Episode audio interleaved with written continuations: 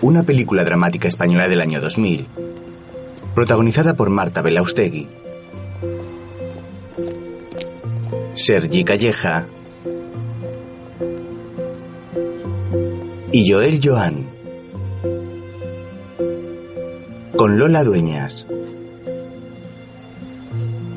José Tomé, Paz Gómez, Jorge de Juan, Roberto Enríquez, Víctor Clavijo, Ricardo Moya y la colaboración especial de Ana Duato.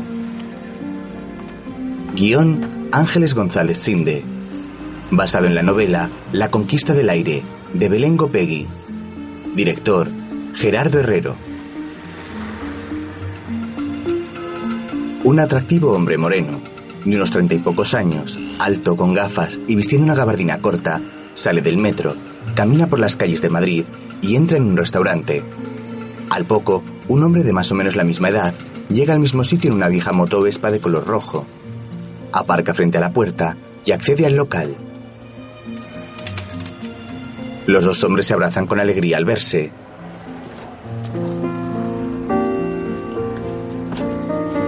Por su parte, un taxi se detiene en la esquina de la misma calle.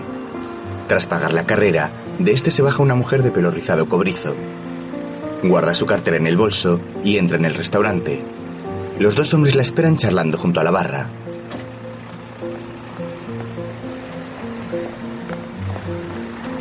Las razones de mis amigos. Es octubre del 95. Los tres amigos comen juntos. Y le dice el hijo de puta, a mí no me pidáis que firme nada porque todo esto de los tribunales me parece una mierda. Yo estoy aquí porque tengo un puñado en Jerez y punto. Bueno, y claro, salió el candidato de la casa. El más inepto, como siempre. Muchos son los llamados y pocos los elegidos. Desde luego, macho, hay que joderse con la reforma universitaria. Bueno, ¿qué? ¿Pedimos postre? No, hoy me sale el cocido por las orejas. Yo solo quiero café. Ah, pues a mí no me dejáis sin dulce. José, un té con leche y un mil hojas. Eh, uno solo para mí, José. Vale. Cortado. Yo nunca he entendido cómo te puedes tomar un té con leche después de lo que comemos. Pues ya ves, cosas que da el haberse educado en los mejores colegios de Inglaterra. Sí, bueno, en la ventilla con los lores. ¿Podéis prestarme dinero? Es para mi empresa. Lo necesito. ¿Cuánto? Ocho millones. cuatro tú y cuatro Santiago. Si los tenéis. Y si podéis. Vamos a ver. Un cortadito para Marta.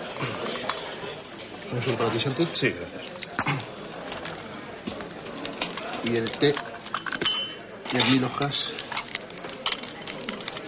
Para ti. Gracias. Os dejo la leche. El camarero se retira.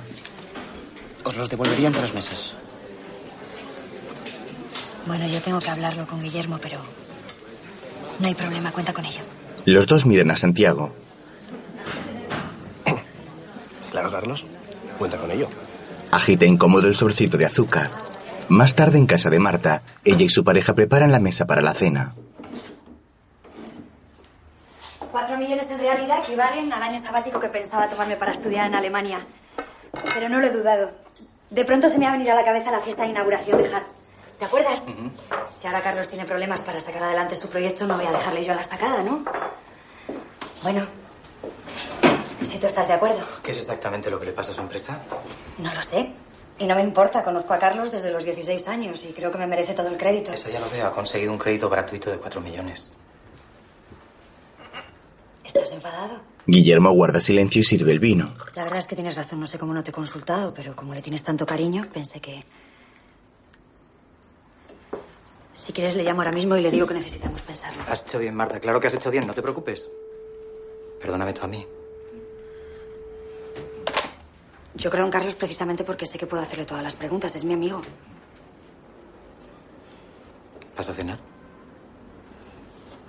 A mí se me ha quitado el hambre. Guillermo recoge su plato. Pensaba que guardábamos ese dinero para otras cosas. ¿Qué cosas? Dejar de pagar el alquiler, comprar una casa, tener un hijo, lo que habíamos hablado. Eso también podemos hacerlo el año que viene, ¿Qué ¿no? diferencia hay entre el año que viene y este? Que la situación habrá cambiado. Habré podido ahorrar más. Los hijos cuestan dinero. Perdona, se me olvidaba que el fondo de inversión es tuyo. No he querido decir eso. ¿Y qué has querido decir? ¿Que hemos ahorrado porque el coche nos lo han comprado tus padres, que ganas más que yo? ¿O que no quieres tener hijos? Marta le abraza. No te pongas así. Claro que quiero tener hijos. Pero me da miedo. ¿A ti no? Es un cambio muy grande. Le besa en los labios. Entre tanto, Santiago camina por la calle y llega frente a una academia de música. Hola. Hola. Bueno, Me la Hasta llevo, luego. ¿vale? ya era hora. Perdona, me han liado en la facultad. No pasa nada. Eh, ¿Qué hacemos? ¿Vamos al cine? No, al cine no. Bueno, es que hoy no tengo muchas ganas. Oye, ¿por qué no vamos a cenar y luego a mi casa? Es que no ando muy bien de pelas. Bueno, da igual, yo te invito. Venga, ¿a dónde quieres ir? Ah, bueno. Pues a la gata Flora. ¿A la gata Flora? Pero si es muy cutre, las pizzas no saben a nada. No, no, no, a otro. Pues a mí me encantan. A ver, eh, el moro de la calle Farmacia. No, no, no. Hoy vamos a uno de mantel y servilleta de tela. Y a ser posible sin remiendos. Vale. Al maño. No, al baño tampoco. ¿Por qué? Es de mantel de tela. Pues porque he comido ahí ¿Con quién? con Carlos y Marta. Ay, ¿qué tal? ¿Qué se contaban? Pues nada. Bueno, lo de siempre. Venga, vamos a la gata Flora. anda. Mientras, en casa de Carlos, este y su mujer ven una película.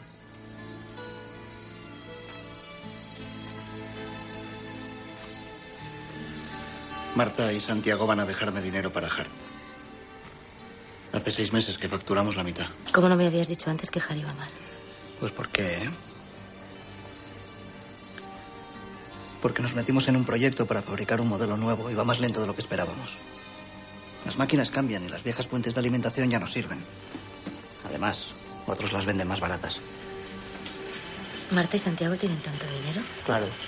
¿Cómo que claro? La gente ahorra y no a joder. Mete el dinero en un banco para que otros presten con intereses su dinero. Y así evitarse la cara del pobre desgraciado que pide el crédito. Vamos, que a partir de ahora quieres que guardemos el dinero debajo de un ladrillo.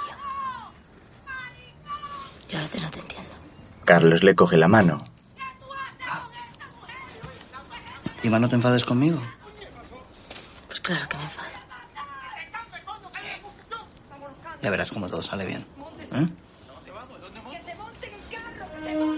Más tarde, Marta no puede dormir y da vueltas en la cama. Agarra un almohadón y lo coloca bajo su cabeza.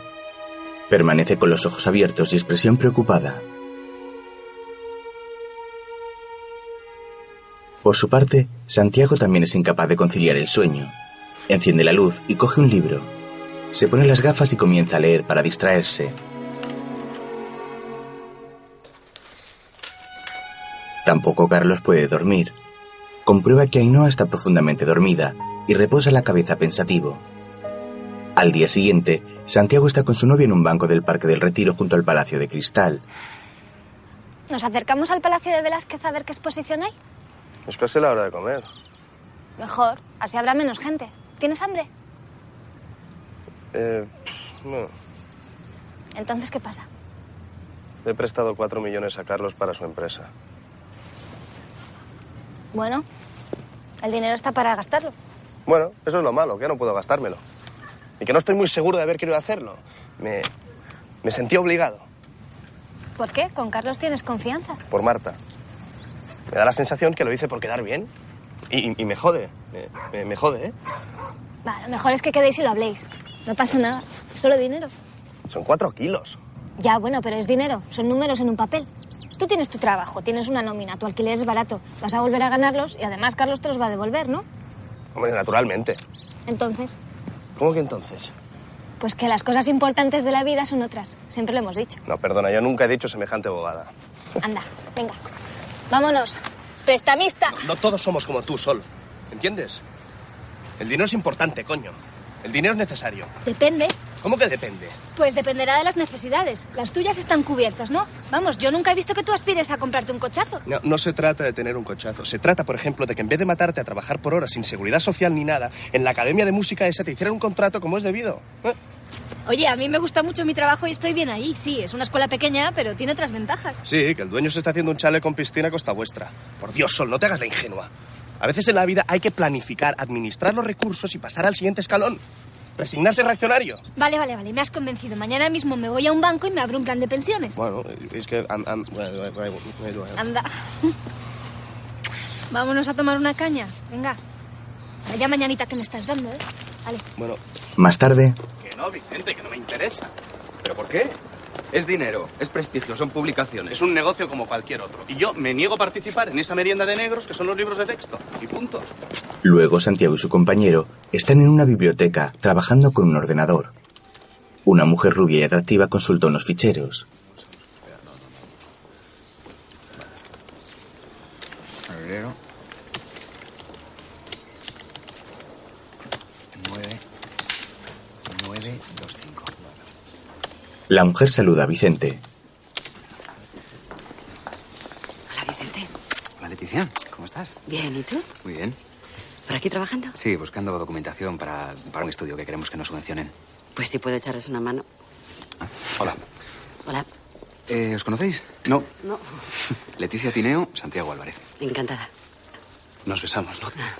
Santiago es un compañero de contemporánea. Leticia trabaja aquí. Sí, en documentación. Bueno, pues yo tengo que subirme. Si puedo ayudaros en algo, me avisas, ¿vale? Leticia se marcha y Vicente le da un codazo a Santiago que parece muy interesado en ella. ¿Y esta quién es? ¿Algún ligue tuyo? ¿Qué va? Esta es la mujer de Félix Torres, el filósofo. ¿El filósofo? no. Entre tanto, a las afueras de la ciudad, en un polígono industrial, Carlos tiene su empresa de productos electrónicos e informáticos. Con él trabajan dos jóvenes, uno de ellos es delgado y de pelo castaño, el otro moreno. También hay un hombre más mayor que está ocupado soldando conexiones a una placa base.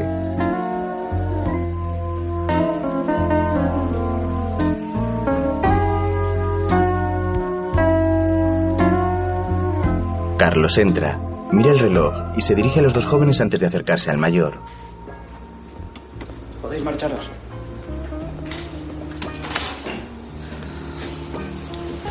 Como eso. De todo hay. ¿Cuánto crees que te falta? Hasta mañana. Hasta mañana. Y gracias. Gracias, ¿por qué? Hasta mañana han venido a las 7. Joder, tío, eres un negrero. Decía que cuánto crees que te falta para que esto funcione.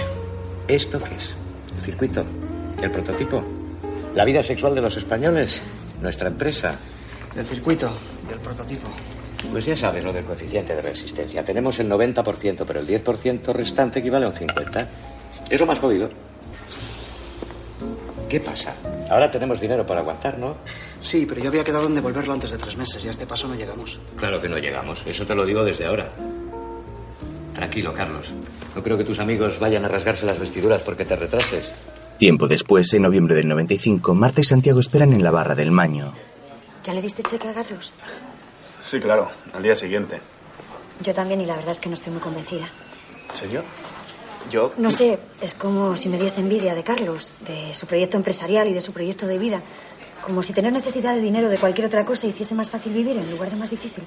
Uy, uy, uy, nosotros también tenemos problemas, ¿eh? En nuestros trabajos también tenemos batallas. Bueno, no son tan heroicas, claro, ni tan vistosas. ¿O tú tragas con todo lo que te piden? No. Mírame a mí. Yo podía vivir a cuerpo de rey como esos compañeros míos que sirven a dos señores. Por la mañana cobran de la pública y por la tarde dan másters del universo a 50.000 la hora. Pero en cambio yo todavía aguanto. ¿Tú crees? Bueno, eso es lo único que podemos hacer. Son malos tiempos para la épica, Marta. Y con mantener focos de pensamiento crítico podemos darnos por satisfechos. Es triste, coño, pero es así. No, no estoy de acuerdo, porque para poder trabajar en un proyecto en el que creo tengo que apoyar otros que como mínimo son superfluos. Carlos llega y les ve hablando desde fuera. Se quita el casco y entra.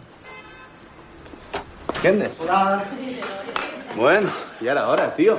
Hola. ¿Qué te ha pasado? Nada, un circuito regulador que creíamos que teníamos controlado y ha fallado. Era un diseño de Lucas que tenía muy buena pinta, pero otra vez se ha ido toda la mierda. Y es una putada porque yo quería empezar ya con la fabricación en serie y ahora no sé ni cuándo va a estar el prototipo. Perdonar. Santi, ya tenéis mesa. Bueno, ¿qué? ¿Nos comemos ese cocidito? Santiago y Marta le miran preocupados e intercambian una mirada. Entre tanto, Ainhoa avanza por los pasillos del hospital donde trabaja. Se detiene un segundo frente a un cartel que convoca a una asamblea de médicos. Después entra en una consulta. Hola, Pablo. Hola, ¿Qué haces? nada, preparando la sesión clínica de mañana. ¿Te toca a ti? Sí. Seguro lo tienes dominado. Quiero pedirte un favor. Dime, Me vas a matar. suéltalo, ya veremos a ver si toma. Necesito que me cambies la guardia. Eh, Te estropeo todo el fin de semana. no, no te preocupes. Hoy por ti y mañana por ti. Para eso estamos los amigos, ¿no? ¿En serio que no te importa? Nada, no, mujer, Es que ese mismo día han invitado a mi hijo a una fiesta de cumpleaños y es una ocasión que ni pintada para estar un pocas horas con Carlos. Ya sabes. Vale. Gracias. Pero me invitas a un café. Si es casi la hora de comer. Pues eso. Primero comemos y luego me invitas a un café. Sonríen y salen de la consulta. Luego Santiago va en su coche conduciendo pensativo por el campus de la universidad. De pronto otro vehículo se le cruza por delante. Da un volantazo y se empotra contra otro coche. ¡Me cago en tu puta madre, coño! Más tarde la policía y una grúa acuden. Después, Santi se acerca a llamar a una cabina.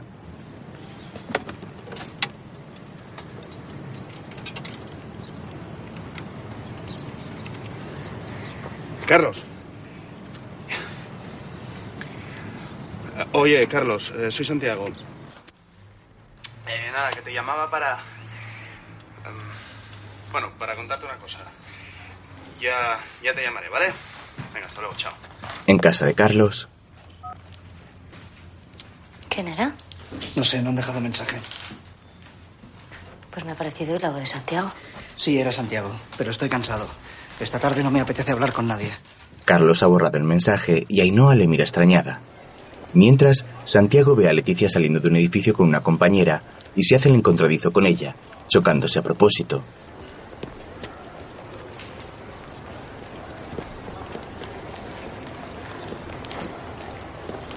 Leticia. Leticia. Hombre, hola. Eh, no, no estaba seguro de si eras tú. Qué, qué casualidad, ¿no? Bueno, Sí. Eh, mira, esta es María Luisa. Te presento a... Perdóname, pero se me ha olvidado tu nombre. Santiago Álvarez. Santiago. Sí. Encantada. María Luisa le estrecha la mano. Qué formal, ¿no? ¿Qué tal? Pues me acaba de ocurrir una desgracia y no voy a tener más remedio que invitaros a una caña para celebrarlo. Sí. ¿Sí? Venga, ¿vamos? Pues, pues vamos. Qué bien. Más tarde, en una terraza, Yo voy en coche a todas partes y eso que vivo en el centro, en pleno barrio de Chueca. Pero no soy gay, ¿eh? creo. Ah. Llevo 10 años viviendo allí. Bueno, yo os voy a tener que dejar, que como pierda este tren estoy frita. ¿Nos vemos el lunes? Nos vemos el lunes. No, pues hasta otro día. Encantada. Igualmente. María Luisa se marcha. Adiós, María Luisa. Hasta luego. Es que vive en Torrelodones. Uf, qué pereza tener que perder cada día dos o tres horas de tu vida en un tren de cercanías. A mí no me sacas del centro. Yo vivo en Chueca. Te, te lo he dicho ya. ¿eh? Vaya. ¿Y tú dónde vives? En Alfonso XII. Buen sitio. Sí, la verdad es que está muy bien. Además, el piso da el retiro. Como es mío, no hay ningún problema. Me acabo de separar. Vaya. Lo siento. Los vinos jóvenes que a algunos se les suben a la cabeza. ¿Y tu proyecto? ¿Os han dado la subvención? No, pero nos la van a dar. Es un estudio sobre el ahorro en el siglo XVIII, en Extremadura. Y la caja de ahorros de allí va a estar encantada de que digamos lo buenísimos que han sido y lo mucho que han contribuido al progreso. ¿Es verdad? Bueno, eso es lo que les vamos a vender a ellos. ¿Y tienes hijos? Una niña, Irene. Pero lo lleva bien, me parece. Qué difícil es que al final las historias no se acaben complicando, ¿verdad? Sí. Bueno, todos queremos llegar a algún sitio. Pero parece que cuando llegamos al hotel nos han reservado la habitación más pequeña, con vistas al callejón. Y encima la ducha no funciona. Es cierto. Y además te encabronas y le echas la culpa al otro. Qué bonito es el amor. Yo no entiendo a algunos hombres, ¿Por qué? por lo de los vinos jóvenes. Leticia sonríe. Más tarde, Carlos mira un mapa estelar con su hijo. ¿Cuántas estrellas caben aquí? Las estrellas son muy grandes. Parecen pequeñas porque están muy lejos. ¿Cuánto de grandes? Mucho, muchísimo. Mira, si las estrellas fueran tan grandes como las montañas que vemos desde casa de los abuelos, la Tierra sería tan pequeñita como una naranja. ¡La tierra! Diego, nos vamos. ¿Dónde vais? A una fiesta de cumpleaños. Vente y nos metemos en un cine hasta que sea la hora de recogerle. Tendría que trabajar. Yo creo que no te vendría mal airearte. No sé si me van a renovar el contrato. A lo mejor suprimen mi plaza y no se sabe lo que va a pasar. Carlos suspira. Luego, Si quieres, hacemos algo esta noche. Puedo llamar a Marta y Guillermo a ver si se animan. Como quieras tú. ¿Me lo contarás? ¿Todo lo que te preocupa? ¿Lo que crees que hemos hecho mal? ¿Y tú? ¿Me vas a contar desde cuándo estás así y cómo te va a conjar? Igual. Solo que ahora, como comprenderás, no puedo decirles a Marta y Santiago lo mal que me va. Y ellos tampoco me van a decir a mí si están preocupados o si necesitan el dinero. Si tus amigos van a tenerte tan presionado como un banco, mejor que no te hubieran prestado nada. Mira, por lo menos me prestan. Y no son ellos los que me presionan, soy yo el que se preocupa. No, eso no me lo creo, Carlos. Algo te habrán dicho o se habrán callado. Antes no les evitabas. Vente a dar una vuelta, anda. Y deja de hacer cuentas, ya sabemos lo que hay. No son los sueldos, y Hart, ni la posibilidad de una empresa razonable, ni los tres años de intentos. ¡Ahí no, a joder! Es la amistad. ¿Te enteras? La amistad. ¿A eso le llamas amistad? Diego, nos vamos. luego Santiago está con Sol en un club de jazz. Me pone otra. Perdida en la memoria, como una canción. Santi parece inquieto.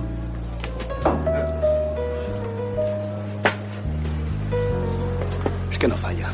Me encantaría ver en una estadística por qué la gente que tiene ese tipo de coches conduce como si la calle fuera suya y los demás estuviésemos ahí de adorno. Pero bueno, ¿a tu coche qué le ha pasado? Por casi nada, la dirección y el chasis, siniestro total. Ah, porque esa es otra. Ahora, en cuanto el coche tiene más de 5 años, por lo visto ya no vale la pena arreglarlo. Y a la comprarse otro y a generar basura. Y de todas maneras pensabas cambiarlo. Pensaba, era viejo, pero aún tiraba el coche. ¿No te habían ofrecido un máster? Di que sí, arregla el coche. Sol, creo que lo hemos hablado 50 veces. A mí no me interesa dar másters. A mí me da asco la gente que da másters. Vale, vale, vale, vale. No, y encima. Bueno, da igual, vamos a dejarlo.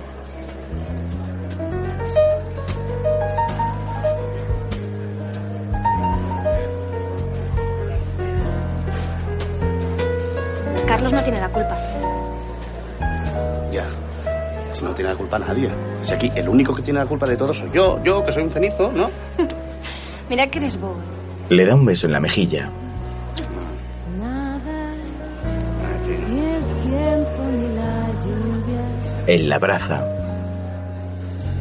nada puede borrar la soledad. Diciembre del 95. Vendan invitaciones para el concierto ese de Nochevieja a favor de los pueblos indígenas. ¿Os apetece ir? No sé. Le preguntaré a Inoa, pero no creo. No nos gusta salir en Nochevieja. ¿Quién toca? Yo paso. ¿Por qué?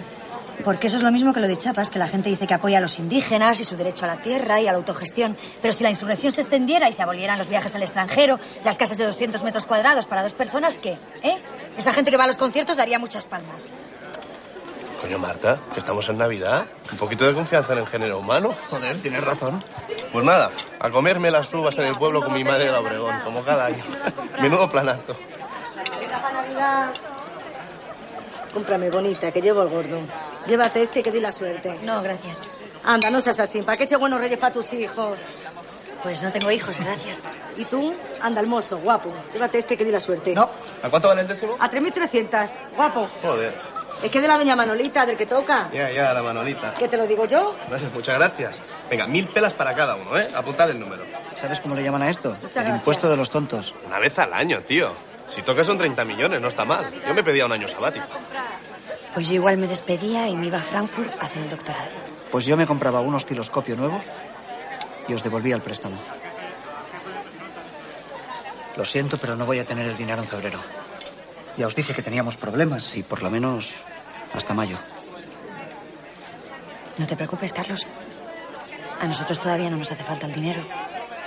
Bueno, me refiero a Guillermo y a mí. No, no, no, no. Yo tampoco. Vamos, y menos ahora que me va a tocar el gordo. ¿A que sí, José? Venga, tráenos una botellita de cava, hombre, que esto hay que celebrarlo. A mí me parece un número potente. Le da una palmada a Carlos. Otro día Marta contempla los tejados de la ciudad desde un ventanal de su piso. Guillermo entra en el salón y la abraza por la espalda. Qué alegría verte en casa. ¿Cómo has salido tan pronto? Hola. Porque José Luis hacía su despedida y luego hemos estado tomando algo con el nuevo. ¿Cómo es? Un político. Un lameculos de esos que nos va a tener haciendo proyectos floreros que solo sirven para marear la perdiz. Bueno, eso sí me renuevan el contrato porque está por ver si no se trae a sus propios asesores para que le bailen el agua. Entonces ha ocurrido lo previsible.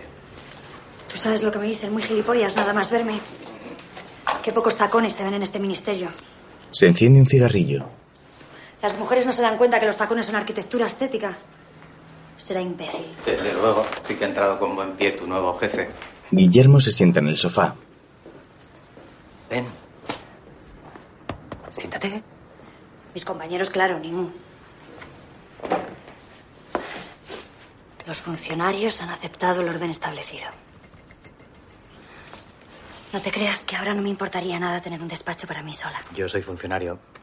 Marta le sonríe y le besa en los labios apasionadamente. Ya. Pero tú eres distinto. No lo creas. Si no te renuevan el contrato, he pensado que podríamos montar una consultoría nosotros.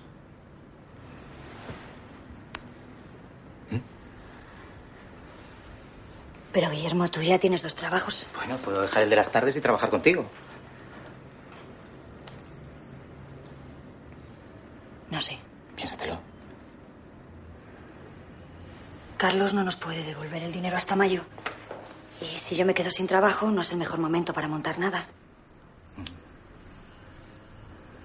Nos acercamos a Pozuelo a ver unas casas. ¿A Pozuelo? Sí, he estado mirando el segunda mano y todavía quedan casitas antiguas de veraneo para reformar. Pero si te acabo de decir que Carlos no nos puede devolver el dinero por lo menos hasta mayo. Bueno, podemos empezar a mirar. En encontrar algo decente se tarda bastante y además aún nos queda algo para la entrada. Pozuelo tampoco me parece el mejor sitio. Está lleno de nuevos ricos horteras de derechas. Y de izquierdas. Vámonos donde sea. ¿Pero por qué te enfadas? ¿Por qué me mareas, Marta? No sé lo que quieres. Pero si yo no quiero nada, yo quiero que todo siga como está. Eso es imposible. ¿Por qué? ¿Por qué es imposible? Guillermo entra en otro cuarto y se sienta frente a un ordenador portátil. Lo abre y lo enciende con el ceño fruncido. Marta llega. Vamos a ver esas casas. No, Por favor, no, Marta. Es inútil. mírame. Guillermo se gira hacia ella. Yo te quiero. Pero no sé lo que me pasa. Me da miedo tener hijos. Me da miedo comprar una casa. Me da miedo quedarme sin trabajo. Y eso que mi trabajo ya ni me gusta. Pienso en Carlos y me da envidia. Supongo que por eso le dejé el dinero apenas sin pensarlo. Porque me gustaría poder trabajar en algo así. Tener algo mío. Tener un trabajo razonable. Tener un pequeño espacio para mí que no estuviese constantemente contaminado por la mierda de los otros. Donde las cosas fuesen limpias. Tú lo que quieres es ser distinta. Sentirte mejor que los demás. Ya. No me lo cuentes otra vez. Marta juguetea con el cordón de la cinturilla de sus pantalones mientras contempla a Guillermo apenada. Se acerca a él y se sienta en su regazo. Llévame donde quieras, anda. Ya casi no hay luz. Ella apoya su frente sobre la de él.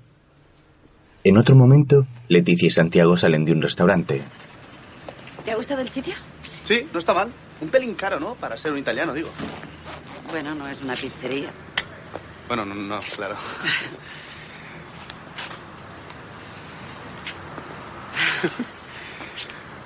¿Qué vas a hacer en Nochevieja? Yo me voy a Puigcerdá, a casa de mis primos.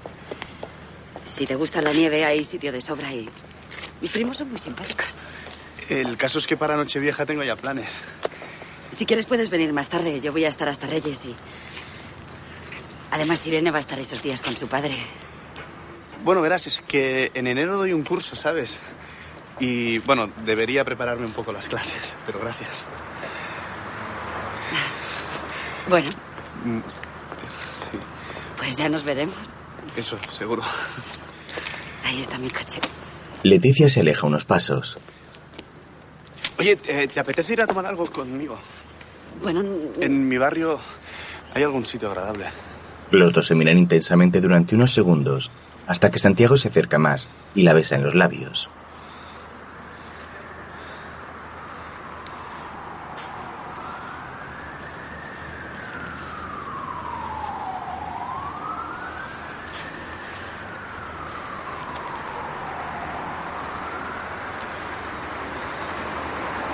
Mejor nos vamos a mi casa. Vuelven a besarse. Al día siguiente, en la empresa de Carlos, Hola, Rodrigo. ¿Qué tal? Bastante bien, yo creo que casi lo tenemos. Bueno. Carlos, tenemos que hablar. Vamos al despacho. entran. Tenemos que convocar una reunión con todos. No sé cómo vamos a pagar las horas extras. Tendrías que convocarla tú. Carlos, te toca a ti ser empresario, yo no puedo seguirte. ¿No puedes o no quieres? No tiene sentido que sigamos siendo socios cuando ni siquiera he terminado de pagar mi 50% de las acciones. Si hubiéramos tenido beneficios. No hemos tenido beneficios. La empresa la montamos a medias, tú y yo. Sin ti yo no hubiera podido y tú sin mí tampoco. El dinero que nos permite salir adelante es tuyo. Prefiero que tengas tú todas las acciones. Un socio que no aporta nada es un lastre. ¿Te gustaría estar en mi situación? ¿Y ahora qué quieres que te conteste? Creo que puedo entender bastante bien tu situación.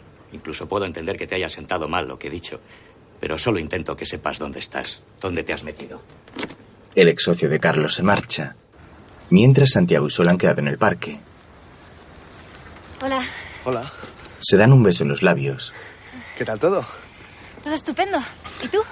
Bien. Bueno, ahí ando, a trancas y a barrancas. ¿No era así como se llamaba la revista que hacías con Carlos y Marta en la universidad? ¿Sí? Bueno, Marta quería llamarla rajatabla, pero no la dejamos. ya sabes, ella siempre ha sido del sector jacobino. ¿Cómo está? Bien. ¿Y a Carlos? ¿Le van mejor las cosas? Mm, creo que no. Todavía no nos ha devuelto el dinero. O sea, que estás en las mismas. Más o menos. Eh, oye, Sol, yo, bueno, n- no, no te he llamado en todo este tiempo. Ella le interrumpe besándole en los labios. Ya lo sé. Vamos a mi casa, anda, no me apetece estar aquí. Se marchan.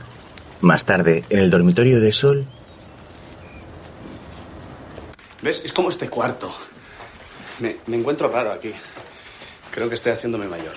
Enhorabuena. A ti también te pasa. Sé que a veces te gustaría que tuviéramos otro tipo de relación, que fuera casa de tus padres, incluso que viviéramos juntos. Santiago, lo de la familia ya lo hemos hablado Espera, muchas veces. déjame. Cada uno tiene que encontrar su forma de madurar y estamos en el momento de hacerlo. Y creo que en ese proceso no vamos a poder servirnos mucho el uno al otro. Yo... Yo necesito aclararme. Aunque nuestra relación ha estado bien, ¿eh? ella le sonríe con tristeza y él la abraza. Es mejor que lo dejemos. Tú estás contenta con el coro, con tus amigos, te gusta tu ambiente. Yo solo sería un problema.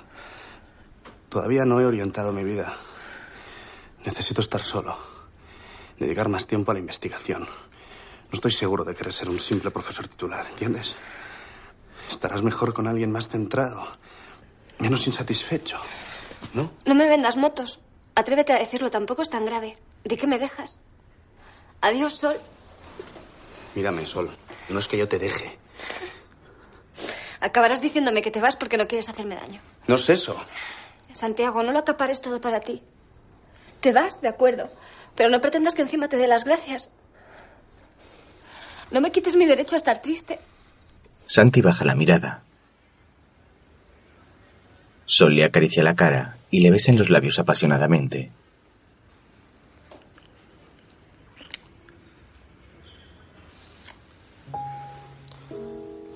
Los dos se abrazan.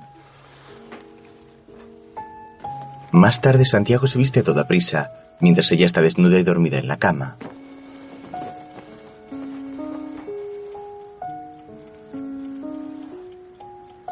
Sol se despierta.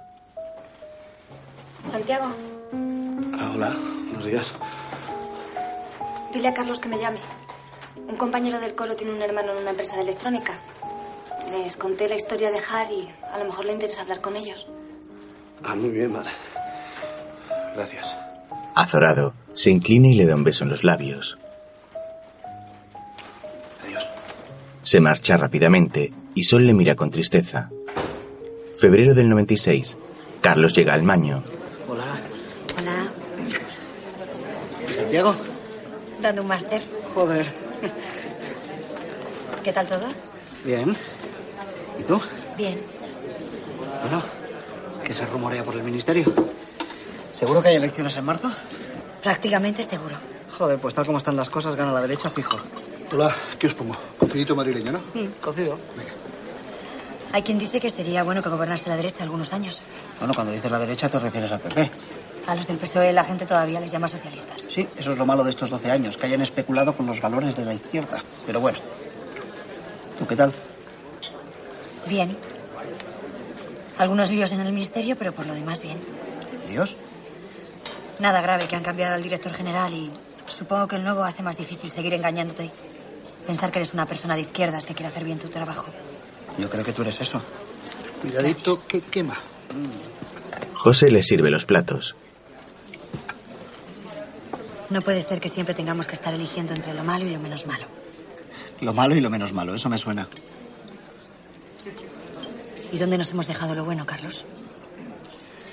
Pues se supone que estamos en ello, ¿no? Si seguimos teniendo quebraderos de cabeza ideológicos es porque no nos hemos resignado, porque estamos... Cogen sus copas de vino y brindan. Más tarde, al terminar la comida, José le acerca sobre igual a la joven. Gracias. Hasta luego, José. Hasta luego, pareja. Este se ha empeñado en que somos novios. O números de la Guardia Civil. ¿Tienes prisa? No. ¿Damos un paseo? Vale. Luego, ojean libros en un puesto callejero.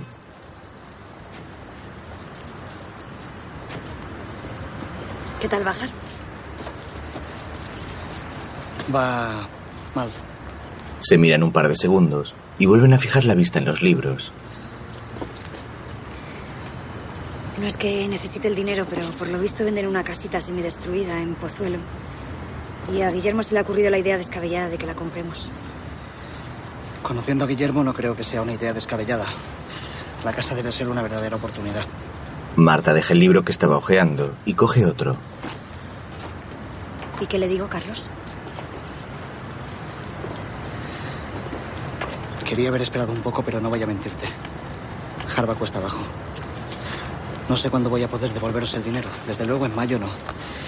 Si todo va bien, a lo mejor después del verano os puedo dar una parte. Ya.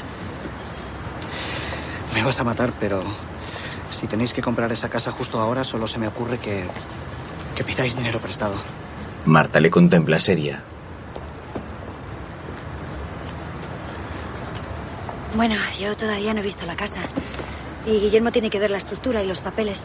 A lo mejor hay algo mal y se acabarán los problemas. Carlos asiente agobiado y los dos comienzan a caminar. Él la agarra del brazo. ¿Sabes que Santiago ha dejado a Sol? No. Llevo tiempo sin verles. ¿Qué ha pasado? No lo sé, me lo ha contado ella, no he querido preguntar. ¿Y Ainhoa qué tal? Ainhoa. Bien, un poco preocupada por lo del contrato, pero bien. A ver si hacemos una cena, ¿no? De todas maneras, el problema no es Ainhoa. El problema soy yo. No sé, llego a casa y estoy deseando marcharme. Me siento incómodo, es como si todo el día me estuvieran examinando. No te examinan los demás, Carlos. Eres tú solo. Sí, puede. Se me hace tarde, te llamo. Marta se sube a un taxi y se marcha de allí.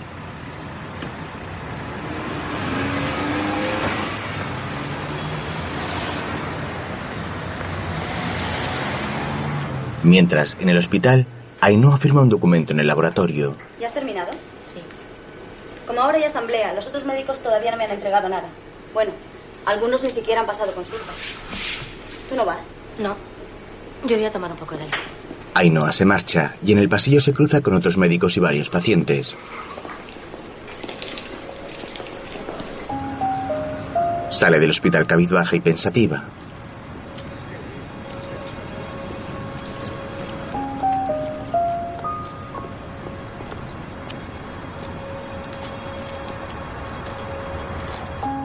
Llega caminando hasta un promontorio desde el que se divisa todo el complejo hospitalario.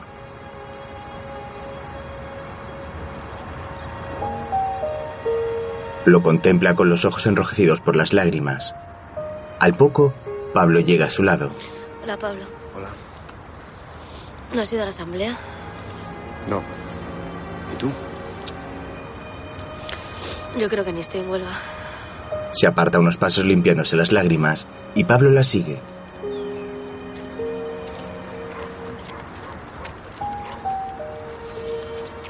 Le tengo mucho respeto a las huelgas.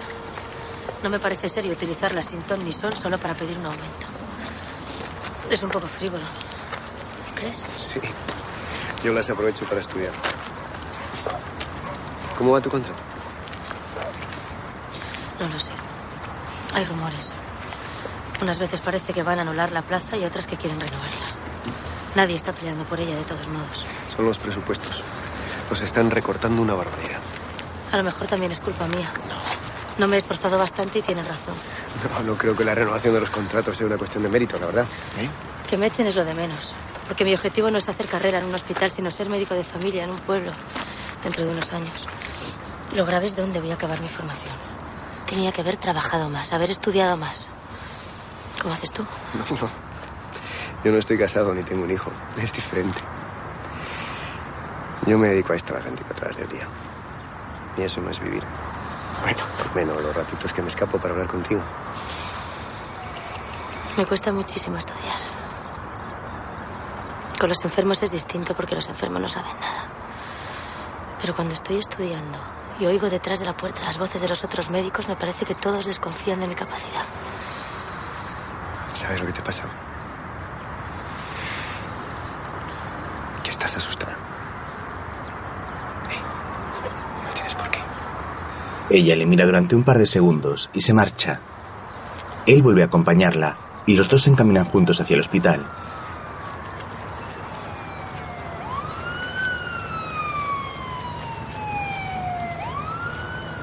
Más tarde, en una casa ruinosa, Lleva tres años abandonada porque murió la abuela y no se habían puesto de acuerdo con la herencia, pero ahora les hace falta el dinero. ¿Ves? Algunos tabiques están mal. Pero la estructura es buena. Esto no tiene ni calefacción, ni instalación de gas, ni nada, ¿no? Claro. Entonces habría que hacerlo. Ten cuidado con los peldaños al subir. Guillermo sube las escaleras de dos en dos y Marta le sigue mirando a su alrededor con desconfianza. En el pasillo de arriba se encuentra una paloma muerta en el suelo y la mira con desagrado. Su marido abre un balcón. Ven, se ve la sierra. Marta se aproxima sin entusiasmo.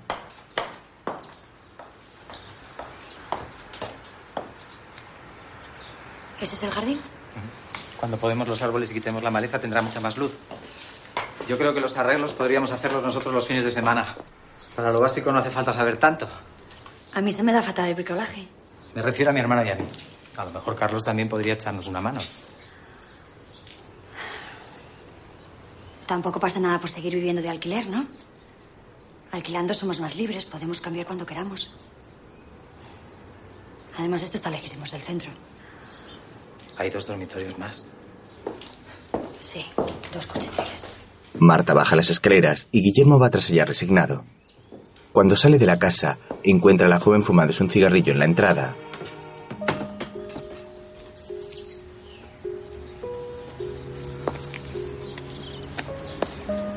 Siempre habíamos dicho que queríamos un sitio así para los niños cuando vengan. Comprendo que no te guste la casa, lo que me preocupa es que antes de verla ya quieras que no te guste. Yo podría decir lo mismo, pero al contrario, comprendo que te guste la casa. Lo que me preocupa es que antes de que yo la vea ya quieras que me guste. ¿De verdad te parece lo mismo? Si te vas a tomar como una ofensa personal que no me haya gustado, sí.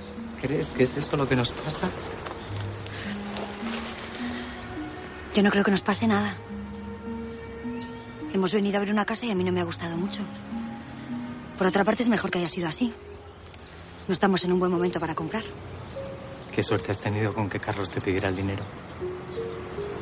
No sé lo que quieres decir. Tienes la coartada perfecta, lo utilizas como excusa cada vez que intento que hagamos algo juntos. Eso no es cierto. Yo creo que sí. Guillermo camina lentamente hacia la calle y Marta le adelanta. Marta, me gustaría que lo pensáramos con más calma. Podemos hablarlo otro día. Lo de la casa. No, lo nuestro. El de la inmobiliaria cierra la puerta de la verja. Más tarde, Carlos está bañando a Diego en la bañera de casa. Venga, cierra los ojos. El niño obedece y Carlos le vierte agua para aclararle el pelo. Carlos, acabo de hablar con mi padre. Dice que si vamos a llegar el miércoles o el jueves. Yo podría pedirme libre el miércoles y así nos vamos en cuanto nos levantemos.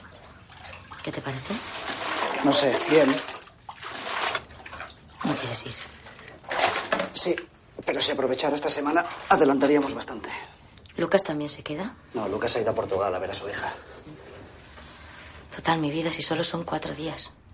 Lucas es Lucas y yo soy yo. Yo tengo a mi hijo todos los días en casa. Y Lucas solo puede ver a la suya de vez en cuando. Y ahora ni eso. Conclusión, el autoflagelo. Así no puedes seguir. Anda, ves haciendo la cena y luego hablamos. Carlos envuelve al niño en una toalla y le lleva a su cuarto. Más tarde le da la cena. ¿Y estos? Son los anillos de Saturno. Ainhoa llega. ¿Te lo has tomado todo? Diego asiente. ¿Puedo ver un rato la tele? No, vete a la cama y ahora terminamos de leer el libro. Estamos en vacaciones. Venga, va. Pero un rato. Vete a nuestro cuarto. El niño se marcha. Este niño ve demasiado la televisión. Carlos, todos los niños ven la tele. No puedes pretender criar al nuestro en una burbuja. Yo no he dicho que lo metamos en una burbuja. ¿Qué te pasa? Nada. ¿De verdad no vas a venir al caserío? Tengo que trabajar. Tengo que trabajar, tengo que trabajar. Carlos, también tendrás que vivir, ¿no? Tengo tres personas a mi cargo, más un hijo y una mujer con un pie en el paro. Tengo dos amigos que no se pueden comprar una casa porque me han prestado todo su dinero. ¿Tú te crees que yo me puedo ir de vacaciones al campo a perder el tiempo? No creo que Santiago y eso lo hayan dejado por tu culpa. Ni creo que a Marta y a Guillermo cuatro millones les afecten tanto. Perdóname, no sé por qué te he gritado. Carlos, no nos vamos a quedar contigo. Yo necesito salir de Madrid. Necesito. Al niño también le viene bien un cambio. Está teniendo muchos catarros seguidos. A lo mejor es una alergia. O a lo mejor...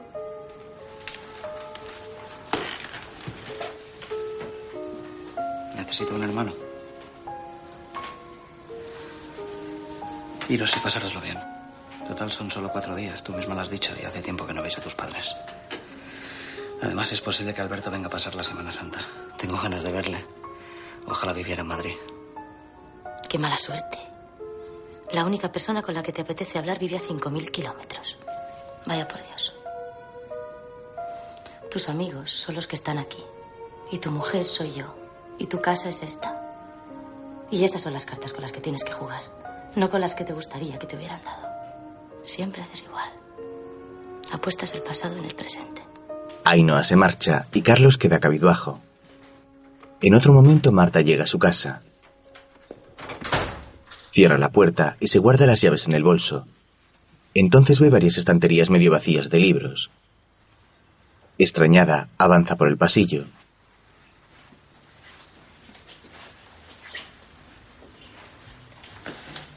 Mira hacia el dormitorio, pero no ve a nadie. Dirige su vista al salón y tampoco.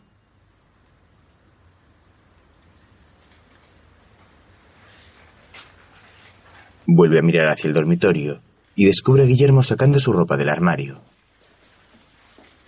Va hacia allí lentamente. El hombre está preparando una maleta.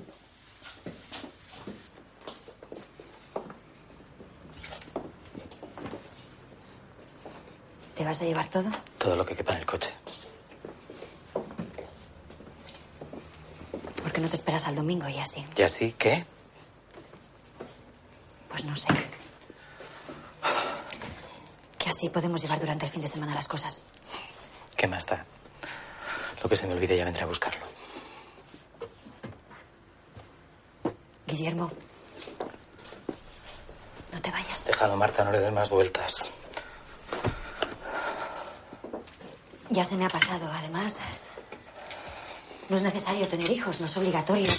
Es una decisión que hay que meditar y yo creo que tenemos que desear. Cuando una relación se convierte en una metarrelación y las conversaciones pasan a girar en torno a la relación.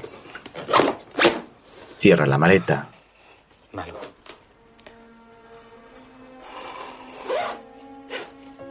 Se vuelve hacia Marta. Es todo mucho más sencillo, Marta. No te esfuerces tanto. Las cosas han cambiado. Tú no querías, pero han cambiado. Estas cosas ocurren. Nadie tiene la culpa. No te tortures. Coge las maletas y las lleva hasta el recibidor. Allí se cuelga una enorme bolsa del hombro, coge su equipaje y se marcha. Marta le acompaña hasta el ascensor con los ojos llenos de lágrimas.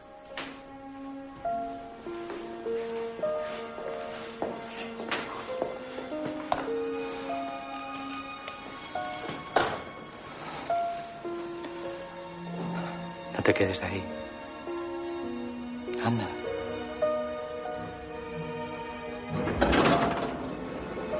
El ascensor llega y Guillermo se va. Marta llora apoyada en la puerta. Luego, en casa de Leticia, Maura, llévelo al salón, por favor. Mm. ¿Estamos? ¿Has llamado a Vicente Castro? Eh, no, ¿Por qué? Algo tendrás que decir. porque nunca me ha parecido bien el negocio de los libros de texto. ¿Para qué hacer un libro más? ¿Os lo ha pedido una editorial? Simplemente porque somos profesores de la asignatura y saben que los alumnos comprarán el libro. Ya. Pues llama a Lady, que no. Uy, no, no, las cosas nunca son tan claras. Dices que no y cedes un territorio que otro ocupará por ti. Luego lo necesitas y te arrepientes. Aparte de que necesita el dinero. llama por teléfono y cuelga. Déjale un mensaje y dile que llame aquí. No he llamado a Vicente, he llamado a Carlos. Soy un bestia, coño, un impaciente. Tenías que haberle dicho que no. Haberle prestado la mitad, por ejemplo. Joder, pero si no quiero prestar dinero a mi mejor amigo, si no quiero apoyarle ahora que tengo la oportunidad, entonces ¿qué clase de vida quiero? Escribe el libro y punto. No es para tanto, mi amor. Claro que es para tanto, mi amor. No, señor. El préstamo ya no tiene remedio. Pero te digo una cosa.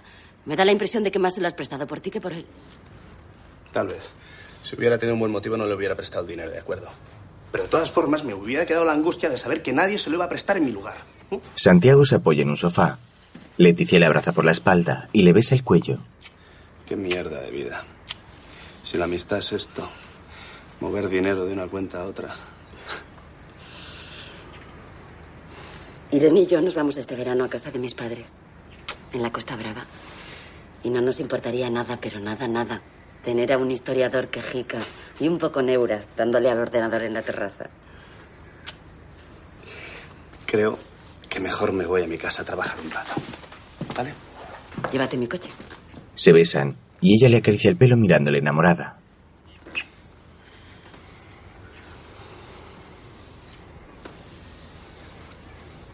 Tengo ganas de que haya pasado bastante tiempo y hagas este gesto otra vez. Abril del 96. ¿Qué tal tus alumnos? Mis alumnos, bien. Estoy contento este año. Parecen buena gente. Acaba de llamar Carlos, que no le esperéis, que le ha salido una cita y que no puede venir. Oye, ¿cómo es que no tenéis móvil? Pues ya ves, ¿por qué no ganamos tanta viruta como tú? Tronchante, macho. Puedes retirar el otro también. ¿Como Guillermo no viene? No. ¿Y eso? ¿Le pasa algo? Pues vaya cumpleaños. Entonces cocidito para dos, ¿no? No, no, no, no, cocido no. Vamos a variar, ¿no? Bueno, pues hoy tenemos chipirones, lubina muy buena, besugo, chuletón de Pues ávila. lubina a la sal, ¿te parece? Y una ensalada grande y unas gambitas para picar. Ah, y un vino blanco, de rueda. La próxima vez podríamos cambiar de sitio, ¿no? A mí este me gusta. Ya, pero por cambiar... ¿De verdad has discutido con Guillermo? ¿Pero eso es posible? ¿El homo equanimus discute? Como todo el mundo. ¿Le parece bien al señor? Cojonudo, gracias. José se retira tras servirles el vino. Un poco raro últimamente, ¿verdad? ¿Quién? Carlos. Está preocupado. Ya verás como en mayo tampoco nos devuelve el dinero. Sí, ya me lo dijo a mí la otra vez. ¿Cuándo? Pues no sé, la última vez que nos vimos. ¿Cuando yo estaba dando el máster? Puede ser. Hay que joderse, ¿por qué no me ha llamado? Pues porque cree que lo tendrá solucionado para después del verano. Ya, y si no lo tiene, pagamos nosotros. Primero que tres meses, luego que otros tres, ahora que otros seis más. Este Carlos me parece a mí que no tiene ni puta idea de llevar una empresa. Pero no te cabrees, que ya verás que lo tiene solucionado para septiembre. Encima me siento un mierda, un tacaño asqueroso. Pues al contrario, tenías que estar muy orgulloso. De todo lo que he hecho últimamente es de lo único que estoy contenta.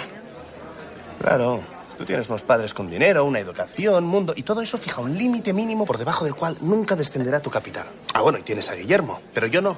Yo soy de pueblo. Mi hermana tiene un bar. Mi madre es viuda. Tengo mi plaza de profesor y punto, ¿entiendes? Tú nunca has tenido que esforzarte para destacar. Yo sí. He tenido que estudiar un huevo para poder tener una conversación medianamente interesante. Aquí están esas gambas, a ver si os gustan. Gracias. ¿Por qué no hablas con Carlos? Seguro que te puede adelantar algo. Sí, le digo, oye, mira, Carlos, que te jodas y este mes no pagas el colegio de tu niño, porque me quiero ir con mi novia a echar un polvo a un parador. Si es lo que quieres, él nunca te va a preguntar qué haces con tu dinero. Bueno, da igual, vamos a dejarlo. Vamos a darle las gambas ya en la ensalada. Santiago se sirve un poco de ensalada.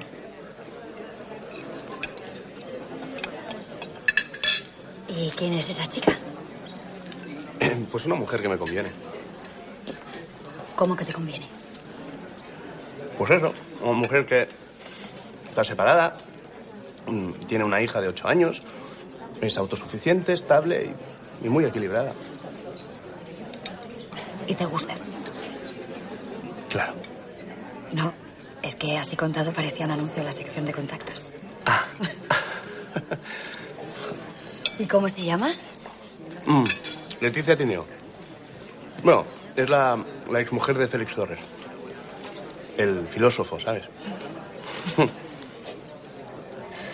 ¿Y qué tal? Bien, bien, muy bien. Sí, sí, me, me gusta mucho ella y me llevo muy bien con su hija Irene. Sí. Bueno, es que últimamente estoy pensando en, en tener hijos. Marta le mira con sorpresa y algo de amargura. ¿Tú, tú crees que soy un trepa? Pero tú crees que es de trepas querer estar donde se deciden las cosas para intentar mejorarlas. Eso es lo que yo quiero, Marta. No sé. A lo mejor nos hemos convertido justo en lo que querían que nos convirtiésemos. ¿Quién? Esa es la duda. ¿A quién le viene bien esto en lo que nos hemos convertido? Nosotros, me parece a mí, le hemos venido muy bien a nuestro amiguito Carlos. ¿Es broma? Es broma, te lo juro. Los dos beben de sus copas de vino. En otro momento, en su empresa, Carlos habla con sus empleados. Como cualquier empresa, Hart es un tinglado montado para obtener un beneficio.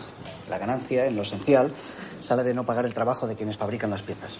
Así estaban las cosas hace 100 años y así siguen estando hoy. Digamos que estoy aprovechando la plusvalía para financiar la empresa. Carlos, yo creo que hoy la putada es no tener trabajo. Mucho más putada que tenerlo y que no te paguen las horas extras, ¿no? Sí, Esteban, es una putada. Y más cuando hay tantos parados. Por eso quienes montan tinglados para obtener plusvalía están en una posición infinitamente mejor que quienes venden su fuerza de trabajo. Ellos tienen una colina y una ametralladora. En cambio, los trabajadores están en el terreno descubierto y apenas tienen armas. El motivo y el fin de Hart era hacer buenas fuentes de alimentación. Y es hacer algo bien, presuponía una idea de la vida. Pudimos haber tenido suerte, pero las posibilidades eran pequeñas y Vayamos. Ahora Hart puede contraer una nueva deuda con la empresa Electra. El trato sería el siguiente. Electra nos presta 3 millones para terminar la fuente nueva. A cambio quieren la exclusiva en la distribución y un porcentaje en las ventas. Mi propuesta es que si decidimos meternos en la operación y la cosa sale bien, Hart pague las horas que os debe con acciones. Ahora bien, para cerrar el trato necesito saber que no os vais a marchar por lo menos en ocho meses. O sea que montamos una cooperativa. Todos socios. Más o menos. La contestación debo darla en una semana. Si os quedáis y esto sale bien, participaréis en los beneficios de Hart. Pero hasta entonces deberemos pasar más horas aquí, probablemente cobrando menos. Bueno, ¿y si sale mal? Si sale mal, pues os habréis pasado ocho meses trabajando en malas condiciones, sin cobrar los atrasos, y os quedaréis en una posición poco ventajosa para encontrar trabajo. ¿Y las deudas? Las deudas nada, responde Hart con su patrimonio. En ningún caso podrían embargaros nóminas futuras ni nada parecido. Bueno, en todo caso podrían ir contra mí, que soy el administrador. Y a mi deuda de 8 millones conviene quitarle dramatismo. Se lo debo a dos amigos que no van a pedirme intereses. Con eso quiero decir que nadie debe quedarse por mí. Hombre, tampoco es eso. Y no sé qué más deciros, porque ni yo mismo sé dónde estoy. Seguramente en la colina pegando tiros con la ametralladora. Pero os juro que si pudiera, ya habría desertado. Bueno, pensarlo bien. Y el que esté de acuerdo con el trato, que pase por el despacho a partir del lunes. Yo ya lo he decidido. Hay un curso que quiero hacer y, bueno, mis padres me han dicho que me lo pagan, así que... Cojonudo. Carlos se marcha y Esteban se queda pensativo. Más tarde Carlos camina por la calle y pasa por delante del maño. Se detiene un segundo y mira hacia el interior. La mesa donde suele comer con sus amigos está ocupada por una pareja.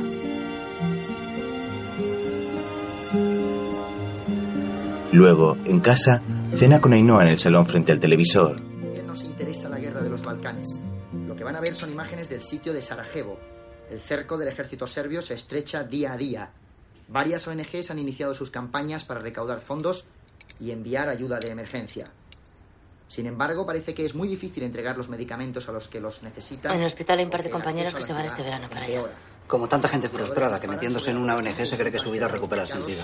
A veces pienso que si me quedo sin trabajo. Las ONGs no nacen de un malestar moral, sino físico y psicológico. Nacen del paro, de los trabajos mal remunerados. Es lo que trato de explicarte. ¿Tan mal estás? En las ONGs hay de todo. Ay, no. Las ONGs aceptan las reglas del juego establecida. La mayoría de ellas están al servicio directo de los gobiernos. No sé por qué dices eso. A ti lo que te molesta es que mucha gente que antes hubiera sido de izquierdas ahora se hace de una ONG. Pero eso no es culpa de las ONGs. Pues claro que sí, porque dividen a la gente y cada uno resuelve solo su contradicción, sin ir contra las causas reales. Pero qué contradicción. Pues está claro. ¿Se puede vivir bien y ser una buena persona? Ainhoa recoge sus cosas y se levanta.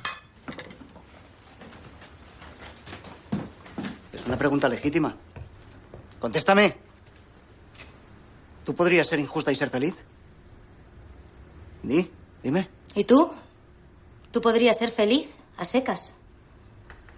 No sé qué coño te pasa. No sé para qué abriste esa empresa. Te has vuelto moralista. Se marcha y Carlos queda cabizbajo y fastidiado. Luego, el hombre comprueba que su hijo duerme y busca a Ainhoa por la casa. La encuentra en el balcón del dormitorio mirando hacia la calle y comiendo unas aceitunas.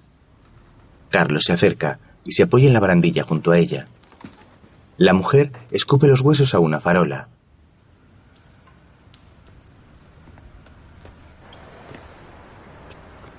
Casi le doy a la farola. Mira.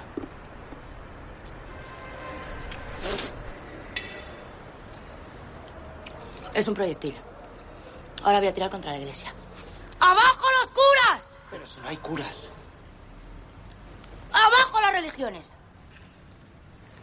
¡Abajo la mala conciencia! ¡Abajo la buena!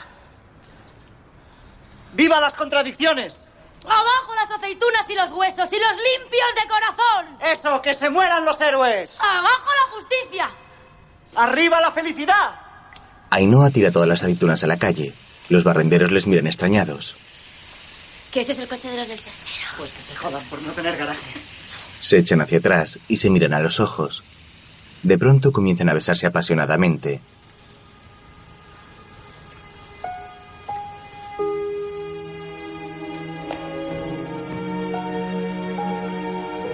Van hacia la cama, se desnudan y hacen el amor.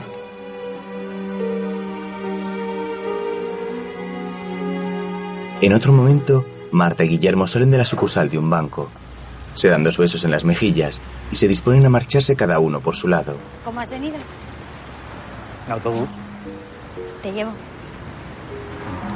Guillermo asiente. Poco después van en el coche. ¿Buscas sitio? Sí, para que me enseñes tu apartamento nuevo. No te molestes, aparcar en este barrio es imposible. Hace falta que tuerzas, déjame aquí. Marta detiene el vehículo en segunda fila.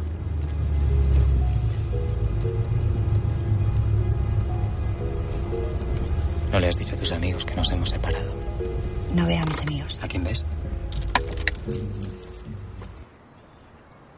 A nadie. Ella se enciende un cigarrillo.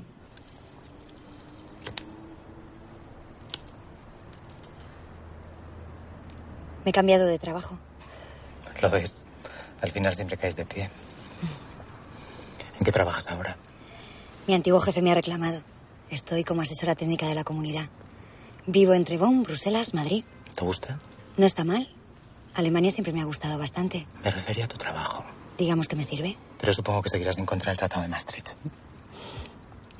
Este trabajo me hacía falta. Perdona, no he querido recriminarte. Pensaba que tenías alguna estrategia, algún motivo ideológico, como siempre. Claro que tenía motivo ideológico para no cogerlo. A nadie le gusta ser la empleada de la semana del corte inglés. No parece lo mismo despachar rusas que ser asesora de exteriores.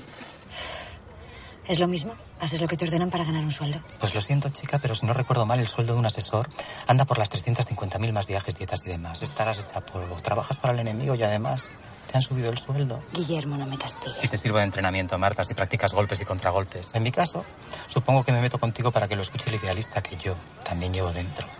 A estos tipos conviene mantenerlos a raya. Se aprovechan de tus momentos de debilidad y pueden joderte la vida. A veces me pregunto qué es lo que te gustaba de mí.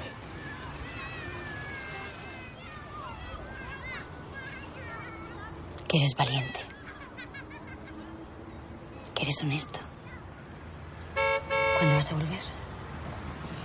En un coche, debajo. Guillermo sale. Dijiste que era algo temporal. ¿Por qué no quedamos? Tenemos que hablar. Lo siento, lo he pensado mejor. No creo que sea muy buena idea vernos. Son ganas de pasarlo mal. Cierra la puerta y se marcha. Marta se queda con los ojos llenos de lágrimas. Por su parte, Ainhoa está fumando en un banco del parque junto al hospital cuando llega Pablo con un par de cafés y se sienta a su lado.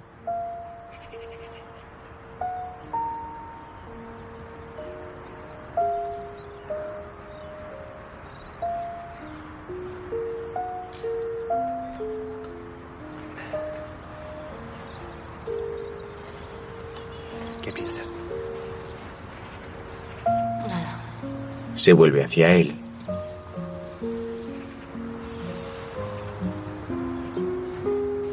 Pablo le da un beso en la mejilla y luego intenta besarla en los labios.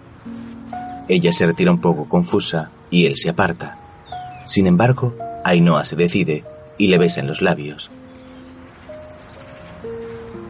Los dos continúan besándose de forma tímida y tierna.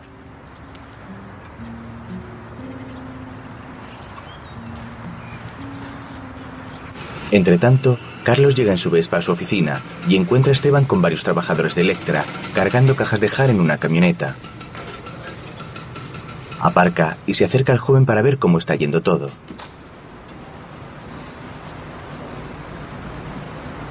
Luego entra en su oficina. Allí está Lucas hablando por teléfono. Si quieres, podemos ir al argentino ese de tu amigo. Vale. Vale, hasta luego. Ya está, ya han hecho su oferta. ¿Y? Quieren mi 40% de las acciones y el tuyo, antes de final de mes. Nos ofrecen por lo menos cinco duros simbólicos por cada participación. El dinero cubre el préstamo, punto. No están dispuestos a pagar más. Mi idea del reparto de acciones no ha servido de nada. Por lo menos la estrategia ha funcionado. Contratos indefinidos para todos, puestos de trabajo, antigüedad, dinero para el préstamo. Eso me habías dicho, ¿no? No. La verdad es que los contratos solo nos los ofrecen a ti y a mí. No quieren cargar con nuevos empleados. Pues qué suerte hemos tenido. ¿Qué pasa? ¿Por qué no me dices que es una putada? Salió mal y ahora nos hemos bajado los pantalones, dilo. No estoy seguro. ¿No estás seguro de qué? Sería demasiado bonito que nos hubiese salido mal. ¿Y si nos ha salido bien? ¿Por qué me dices eso? Estaremos mejor que antes. Sospecho que tú y yo hemos conseguido lo que queríamos. Y cuando lo veo de esa manera pienso que somos unos cabrones con pintas. La puta retórica la están pagando Rodrigo, Esteban y tus amigos. No voy a emborracharme contigo. Mi hija tiene vacaciones estos días y la tengo en casa. Nos vemos el lunes. Lucas se marcha. Después, Carlos sale de su despacho y se acerca a Esteban, que trabaja en una de las mesas.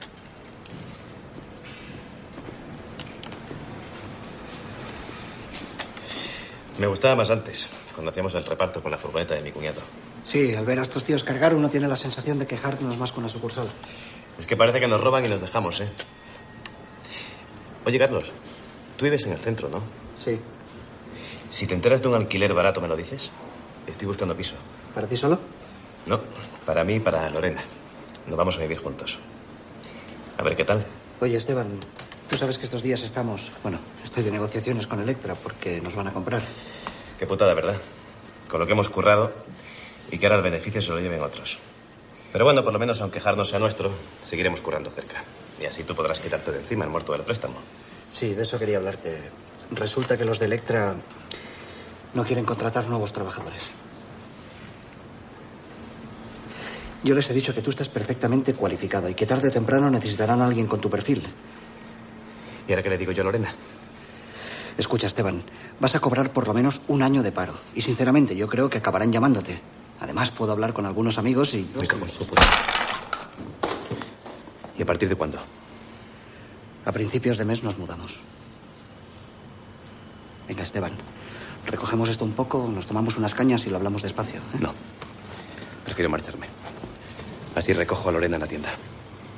No te importa, ¿no? Vete cuando quieras. Esteban se quita su bata de trabajo, coge su cazadora y se marcha furioso. Más tarde, Carlos está en un bar atestado de gente bebiendo solo. Le pide el teléfono al camarero y hace una llamada.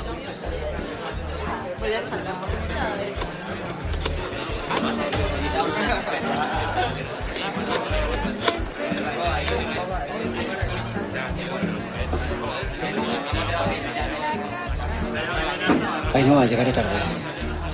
Así que puedes llamar a tu amante y podéis ver juntos la película en el sofá. Cuelga y apura su copa de brandy de un trago. Tiempo después, Carlos aparca su nueva moto de gran cilindrada en una acera donde hay más motos aparcadas frente a un edificio de oficinas.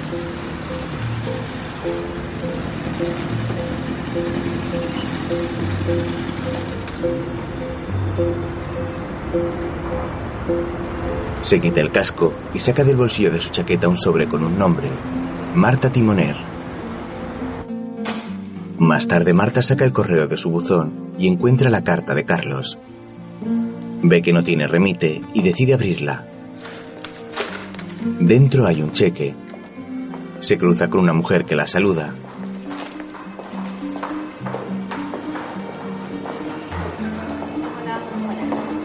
Luego sale a la calle.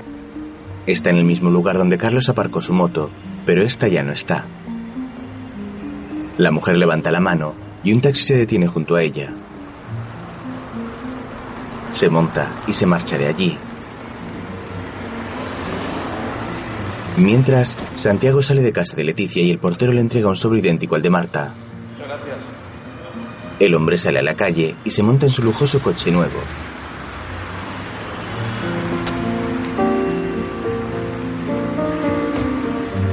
Abre el sobre y encuentra el cheque. Lo guarda en la guantera. Por su parte, Carlos llega en su moto hasta la entrada de Electra. Pasa el control de seguridad y se dirige hacia la entrada de la cafetería.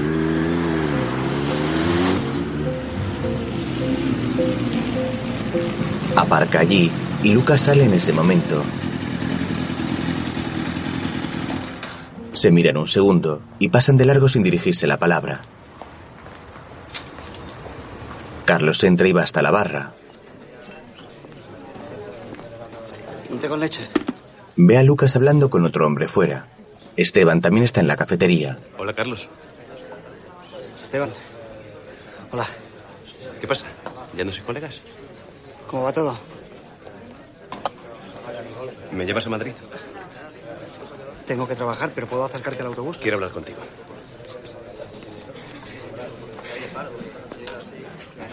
Esteban sale. Carlos deja el dinero del té en la barra y le sigue. Poco después, los dos van en la moto de Carlos por la carretera. Esteban no lleva casco.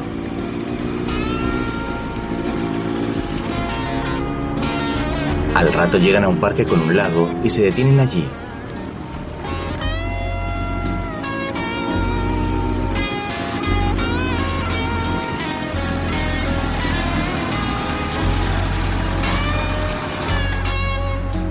Esteban baja de la moto. Vaya moto guapa, ¿eh? Sí, está bien. El joven se acerca al lago y Carlos le sigue.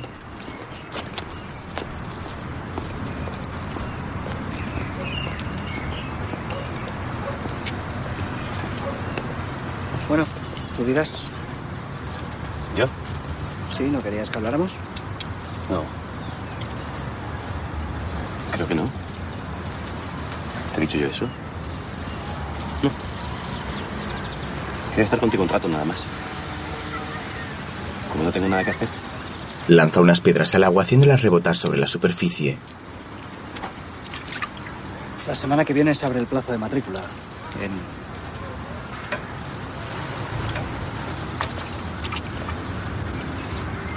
me lo enseñó mi padre. Lo haces muy bien. Carlos, ¿tú sabes que el paro te vuelve maricón? Lloro, tía. Lloro. No han pasado ni tres días. Vas a cobrar el paro. Intenta hacer algún curso. Ya te he dicho que me estoy moviendo y que hay un par de trabajos que pueden salir después del verano. Gracias, eh, gracias. Te está costando librarte de mí, ¿no? Venga ya. está. Venga, ¿qué? Joder, venga, ¿qué? ¿Eh? Un poco de miedo te daré, ¿no? Las chicas montan numeritos, Carlos. Se ponen histéricas, te gritan, te pegan. ¿No te ha pasado nunca? ¿Eh? Las chicas no suelen tener mucha fuerza. ¿Pero qué pasa si yo pierdo el control como una tía, eh? ¿Qué pasa? Mire. Estás pillado. Estás pillado. Por aquí pasa bastante gente, podrías pedir ayuda. ¿Y qué? Estás pillado, Carlos. Tienes miedo. Y tú te estás equivocando. ¿Qué pasa? ¿Vas a darme una clase o qué? Dámela tú. Enséñame a tirar piedras. ¿A cambio de qué? Esteban lanza otra piedra al agua y Carlos se dirige hacia su moto.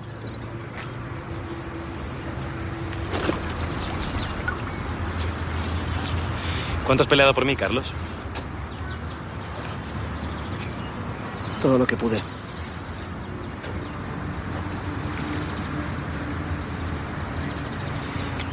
Mi padre dice que nosotros todavía podemos esperar algo del futuro, pero tú. Rodrigo también lo decía. Decía que es mentira lo de la colina y la ametralladora esa. La ametralladora se la encargáis a otros. Vosotros vivís como niños pijos que reciben su paga. Y vais a estar igual hasta que seáis viejos. Esteban. ¿Qué hacías hoy en Electra? He ido a vender.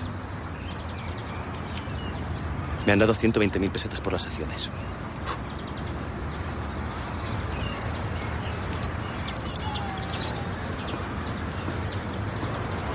Se ha hecho tarde. ¿Te acerco?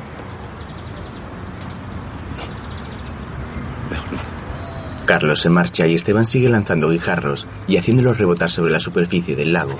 En otro momento, Marta y Santiago están sentados en los escalones del monumento a la Constitución del 78. Hace por lo menos ocho años que no venía por aquí.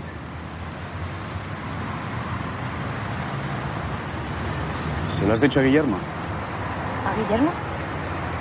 Joder, gananciales, ¿no? No, todavía no le he llamado. No nos vemos nunca, él no quiere. ¿Pero sale con alguien? Creo que no. No, eso es porque te espera. ¿Por qué os separasteis exactamente? No lo sé. ¿Qué vas a hacer con Carlos? ¿Le vas a llamar? Voy a esperar hasta el lunes. He cometido una estupidez, ¿sabes? Todavía no he ingresado el cheque. Pensaba que primero quería hablarlo contigo. El mío ni lo he sacado de la guantera del coche. Mala conciencia otra vez, ¿eh? ¿Por qué la tenemos? Jugamos a ser generosos y no lo éramos. Nadie puede ser mejor de lo que es. Venga, vamos. Oye, ¿quieres venirte a cenar a casa? No, gracias, estoy cansada. Comienzan a caminar. Entonces le llamamos el lunes. Sí, vale. ¿La recuerdas a Leticia? Se cogen de la mano un momento y se marchan en direcciones opuestas.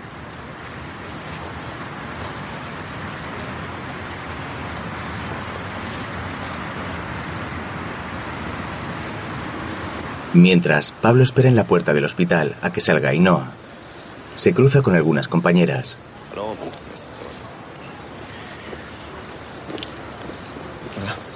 Ainhoa llega y se cogen de la mano.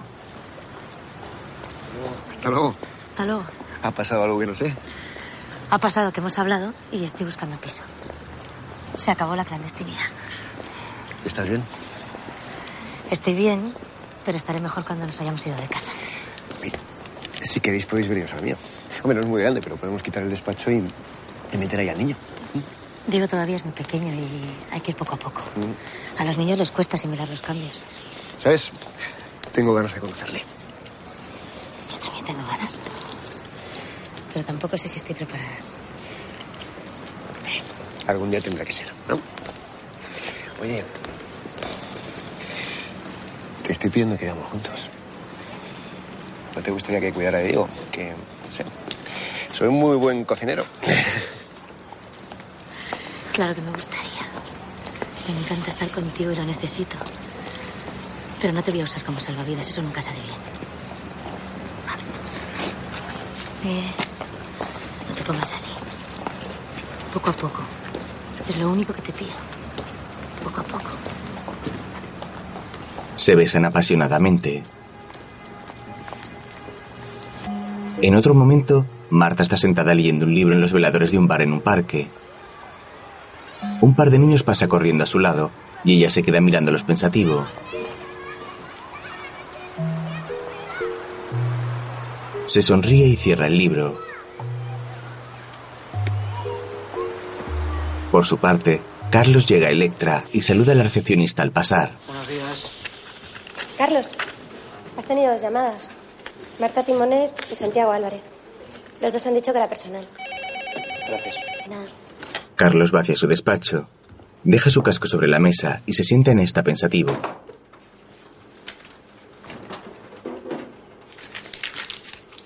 Arruga los avisos de llamada con la mano y los tira a un cenicero.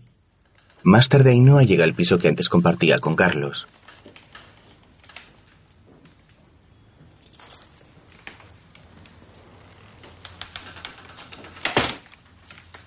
Está lleno de cajas de mudanza, los cuadros descolgados y algunos muebles cubiertos por sábanas.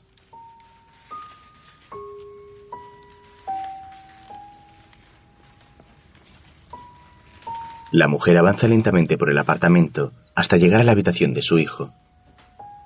Mira a su alrededor melancólica y agarra un oso de peluche.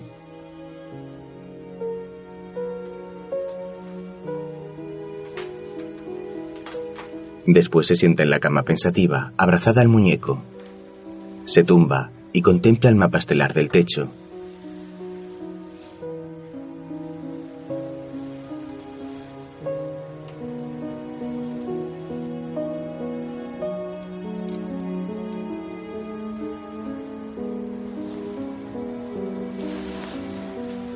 Al poco se levanta, coloca el juguete en una estantería y sale del cuarto. Luego está recogiendo algunos libros del salón y guardándolos en cajas. Se cuelga el bolso del hombro, coloca un par de cajas sobre una silla de despacho con ruedas y empuja esta hacia la entrada.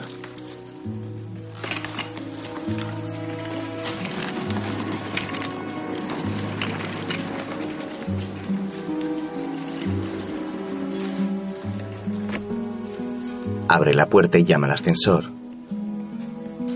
Al volver a por la silla, se queda pensativa un segundo y decide cerrar la puerta. Vuelve a llevar la silla al salón.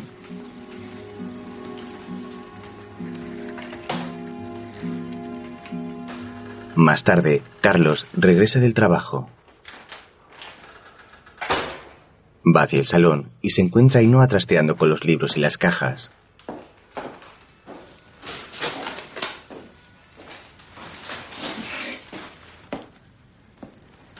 Me he adelantado. Perdona. No, la culpa es mía que me he retrasado. Queda algo. Te ayudo. Carlos, ¿podemos hablar un momento? Habíamos quedado que era mejor no vernos. Que era mejor no discutir. Pero hoy no vamos a discutir, te lo prometo. Ha salido una plaza de medicina interna en un hospital de Bilbao. La he pedido porque han vuelto a surgir problemas en el clínico. Ya. ¿Solo por eso? Sobre todo por eso. Te irás con Diego, me imagino. Por lo menos el primer año me parece mejor que esté conmigo. Pero es una opinión. ¿Y cuándo voy a verle? ¿Los fines de semana? Hay periodos de vacaciones más largos. Lo haremos bien. Ya te han contestado, ¿verdad? A lo de la plaza. Sí y no. No me han contestado oficialmente, pero sé que tengo bastantes posibilidades. ¿Y qué quieres que diga? Tu opinión, Mi opinión es que lo que dicen en las novelas sobre la doble vida es mentira. Solo tenemos una vida, Ainhoa. Los adúlteros solo tienen una vida. Y los divorciados y los separados también. no me voy para emprender una nueva vida, si te refieres a eso. Sí, me refiero a eso. Entonces, ¿para qué te vas? Para no quedarme sin trabajo. Y en el fondo me parece razonable, como dirías tú, tener una tierra, ser de un sitio, no olvidar la lengua de mis padres. ¿También trasladan a tu médico? No es mío. Y no lo trasladan. La vida es corta, Ainhoa. Si te vas, hay cosas que nunca podremos hacer. Pero es ancha. ¿Es qué? Es ancha. Hay espacio para tu hijo, que el año que viene a lo mejor está en Bilbao, para el tiempo que vivimos juntos, para lo que hagas ahora. Hay cosas que no caben. Y si una noche Diego se pone enfermo y me necesita, y yo estoy a 500 kilómetros. Estaré yo. Y si pasa al revés, estarás tú. ¿Y si nos necesita los dos? Va a tenernos a los dos. Juntos. Diego perderá unas cosas y ganará otras.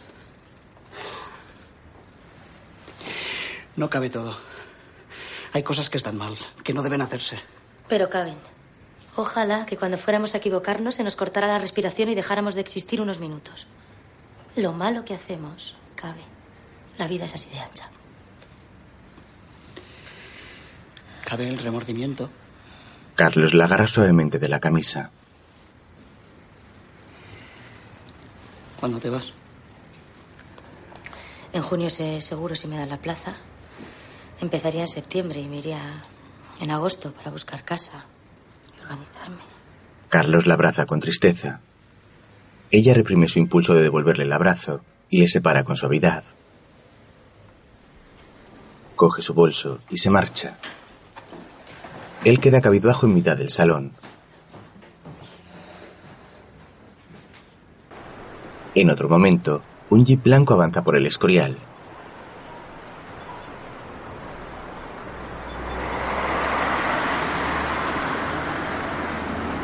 Llega hasta una lujosa mansión y accede por el empinado camino de entrada.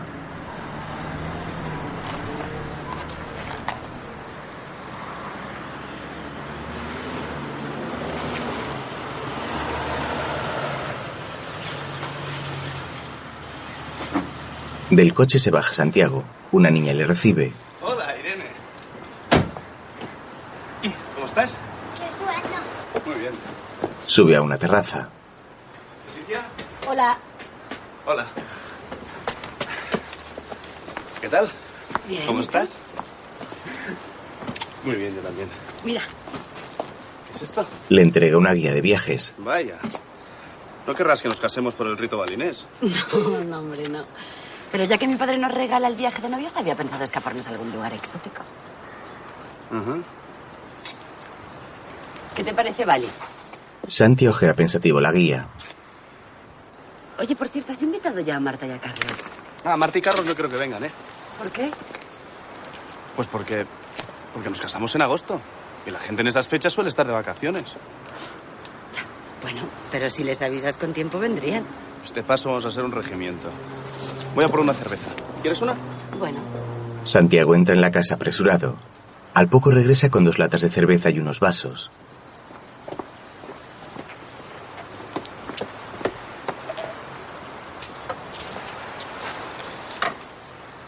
Santi, deberías invitarlos un día a casa.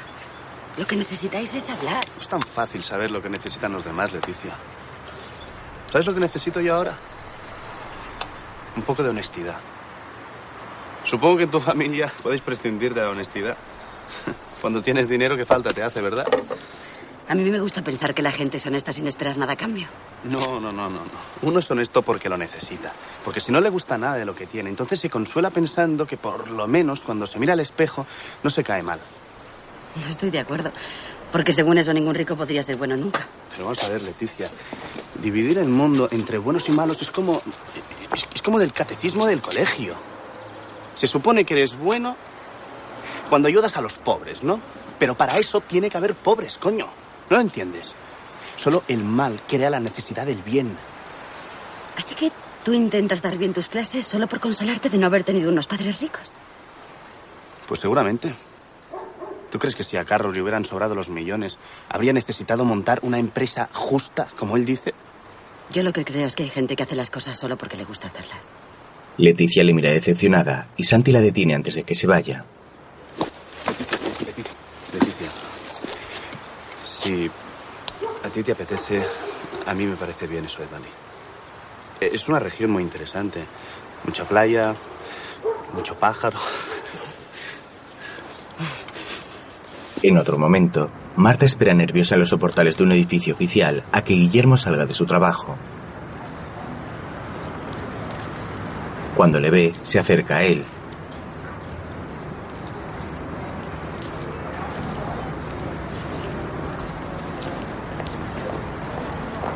Hola, Ella le besa en los labios. He venido para invitarte a comer, aunque me digas que no me da igual, porque pienso encadenarme a la puerta del ministerio hasta que me recibas. No hace falta. Se cogen de la mano y se marchan juntos. Tengo un cheque para ti. Carlos nos ha devuelto los cuatro millones. Ese dinero es tuyo, Marta. Te lo dieron tus padres. Nos lo dieron a los dos. ¿Dónde me llevas? Donde tú siempre querías llevarme y yo me empeñaba en no ir. Vamos a comer a Pozuelo y luego a ver casas. Ahora que tenemos dinero ya podemos dar la entrada. Ella le tapa la boca. Quiero tener un hijo.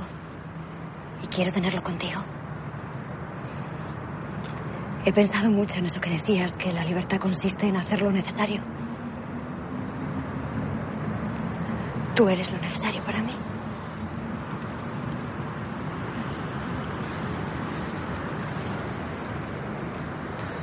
Dame las llaves. Marta le entrega las llaves del coche. No te creas que porque estemos separados te voy a dejar conducir. Ella le abraza emocionada. Más tarde los dos están en la cama. Marta vuelve a abrazarle y luego se levanta. Va hacia la ventana y contempla la calle. Guillermo se incorpora.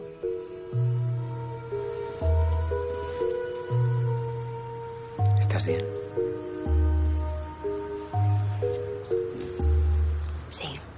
Regresa con él. Se besan apasionadamente y se tumban de nuevo en el lecho para hacer el amor.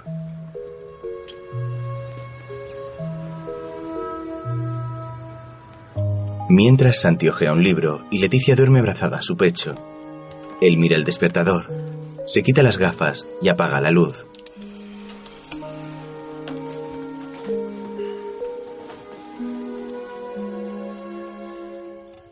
Por su parte, Carlos está solo en su cama. La habitación está llena de cajas y bártulos por todas partes. Se incorpora, coge un bote de pastillas y se toma una con un sorbo de ginebra que tiene sobre la mesilla.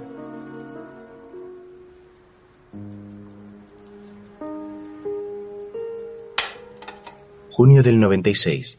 Marta llega a una terraza donde ya se encuentran Santiago y Carlos sentados a una mesa. Mira. ¿Cómo estás? Bien. ¿Qué tal? Un elegante camarero se acerca. ¿Van a comer los señores? No, no, no. Eh, so- solo vamos a tomar una copita, ¿no? Eh, un vermú blanco seco. Yo lo mismo. Sí, yo también. Sí, a esta hora verdaderamente, ¿qué vas a tomar? Es tarde para un café y pronto para empezar con el vino. Tendría que haber locales con habitaciones donde la gente pudiese quedar para charlar sin tener la obligación de tomar nada. El Ateneo era eso. Sí. Bueno, seguramente ahora también hay sitios así, lo que pasa es que nosotros ya no los conocemos. Ah, no. Me niego a hablar de lo viejos que somos. Bueno, ¿qué vais a hacer estas vacaciones? No sé, estábamos pensando alquilar una casa en Galicia o en Asturias. Una casa de pueblo. ¿Y tú? Estoy pendiente de Ainhoa, por el niño. Pero sea como sea, me gustaría pasar una o dos semanas en Edimburgo, con Alberto y con Susan. ¿Qué Ah. tal? ¿Cómo están? Bien, muy bien, como siempre. Eh, os he llamado, además de para que nos viéramos, eh, para contaros que voy a casarme. Enhorabuena. Gracias. Qué callado te lo tenías, ¿eh? Que vaya bien. Muchas gracias. Brindan. La verdad es que no me coges en el mejor momento para hablar de matrimonio, pero eso me da más crédito. Puedo decir que vale la pena con pleno conocimiento de causa. Yo estoy de acuerdo. Yo también tengo que daros una noticia. Vamos a tener un niño. O niña, ¿no? Muchas felicidades. ¿De cuánto estás? De poco, de poco. De menos de tres meses. Lo que peor llevo es no poder fumar. Dale mi enhorabuena, Guillermo. Bueno, cuando te casas, cuéntanos dónde. Sí, por lo civil, por lo militar.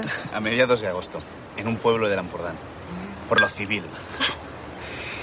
Me gustaría que vinierais, pero eh, va a ser algo muy, muy pequeño. Solo la familia. Bebe azorado. ¿Os vais de viaje? No. Que si vais de viaje. Sí, pero todavía no, no hemos decidido dónde. Bueno, pues estupendo. Por cierto, Marta, quería llamarte porque hay un chico que trabajaba en Hart y le han despedido. Vaya. Sí, pensaba que quizás tú podrías ayudarle, meterle en algún plan de la comunidad, los de formación profesional. Creo que está montando algo en Guadalajara. Déjame que te lo mire, te llamo. No, te llamo yo. He cambiado de casa. Nosotros estamos buscando. ¿Es un buen momento para comprar? Eh, Bueno, tengo que dejaros. Sí, vámonos todos. A mí también se me hace tarde. No, no, no, por favor, pago yo. Oye, de todas formas, queda una invitación pendiente. Una cena como es debido. ¿eh? Cuando quieras. Los tres se levantan y se marchan.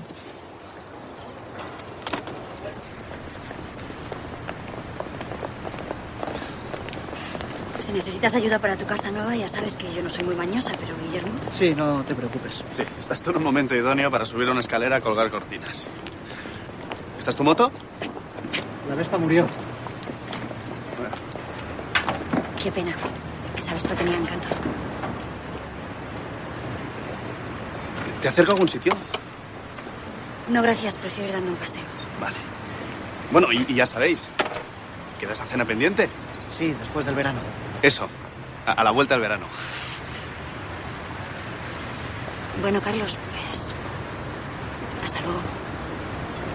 Hasta luego. Hasta luego y enhorabuena otra vez. Da recuerdos a Leticia. Eso, dale un beso. Vale. Nos vemos. Sí, ya, ya nos veremos. Carlos arranca su moto y se marcha. Marta y Santiago también se van. Los tres se alejan tomando distintas direcciones.